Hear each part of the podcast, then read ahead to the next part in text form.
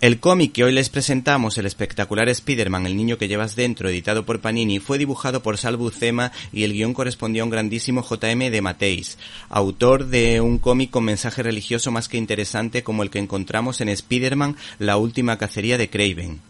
Yo por lo menos lo considero un gran guionista, pues cuenta historias que las puede leer perfectamente un adolescente, pero que un adulto puede disfrutar de sus tebeos sacando conclusiones en un sentido más profundo.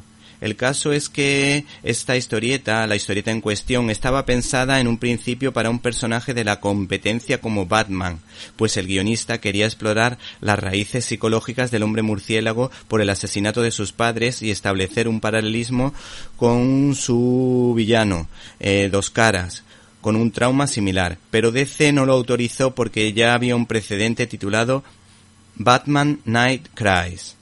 Por esa razón, el mencionado escritor J.M. de Mateis se fue a Marvel cambiando los citados personajes de Gotham por Peter Parker, Harry Osborn y añadiendo el personaje de Alimaña. La idea era explorar un terreno poco trillado de la vida del trepamuros como era la desaparición de sus padres, porque el guionista pensaba que los hijos admiran a sus padres cuando son niños y todo lo que un padre hace mal o bien influye claramente en la vida de sus hijos. En el lado de los villanos se pensó en que Harry había sufrido gran presión psicológica por parte de su padre, mientras que Alimaña, el personaje de Edward Whelan, fue una oportunidad para denunciar el tema. ¿Te está gustando este episodio? Hazte fan desde el botón apoyar del podcast de Nivos.